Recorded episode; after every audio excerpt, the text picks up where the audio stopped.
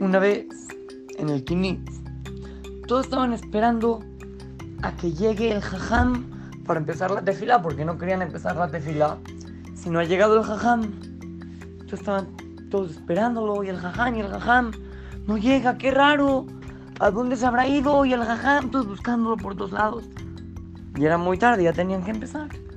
Y no podían empezar, y no podían, y no podían, y no podían. De repente ya muchos de los encargados ahí en el Kinis salieron a la calle a buscarlo, pero nadie lo encontraba. Dijeron, ya, seguramente está en su casa. Fueron a su casa y su esposa les dijo que ya había salido. Luego fueron a buscarlo a... No sé, ¿a dónde puede haber ido? A lo mejor fue a... A la Tevilá. a la Tevilá no estaba. Bueno, a lo mejor... Qué raro. A lo mejor se fue a la casa de, de otro jajam. Fueron a la casa del otro jajam y no estaba. Entonces están muy preocupados. ¿A dónde se habrá ido? Y de repente lo encontraron. Niños, adivinen en dónde estaba el jajam. El jajam estaba en el establo. En el establo había un caballo ahí. Y el jajam tenía el sombrero lleno de comida extendido y el caballo comiendo de ahí como si fuera un plato. ¿Cómo lo encontraron? ¡Ay, jajam! Ya lo encontramos. Qué, qué, bueno que lo vimos. ¿Qué hace usted acá, ahí en el caballo, dándole de comer con un sombrero? Y el jajam les explicó: Vean, yo estaba de camino al. Y de repente vi que este caballo tenía hambre.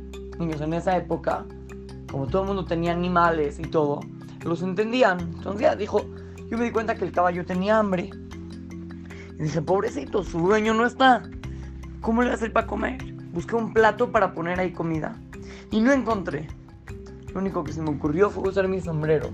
Yo no puedo estar en un lugar tranquilo sabiendo que alguien está sufriendo. Sabiendo que alguien está triste. Sabiendo que alguien tiene hambre. Niños, nosotros hay que tratar de no hacer sentir mal a los demás. O sea, ¿cuántas veces lo hemos dicho? ¿Cuántas veces nos hemos dejado? Imagínense el jajam.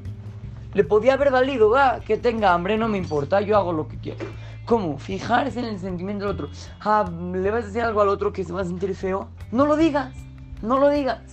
Siempre hacer sentir bien a los demás. Siempre ayudar a los demás.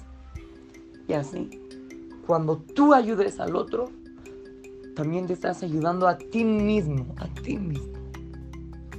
Así es que, lo saluda su querido amigo Shimon Romano para Torah to Go Kids, Talmud Torah, Monte de Sinaí.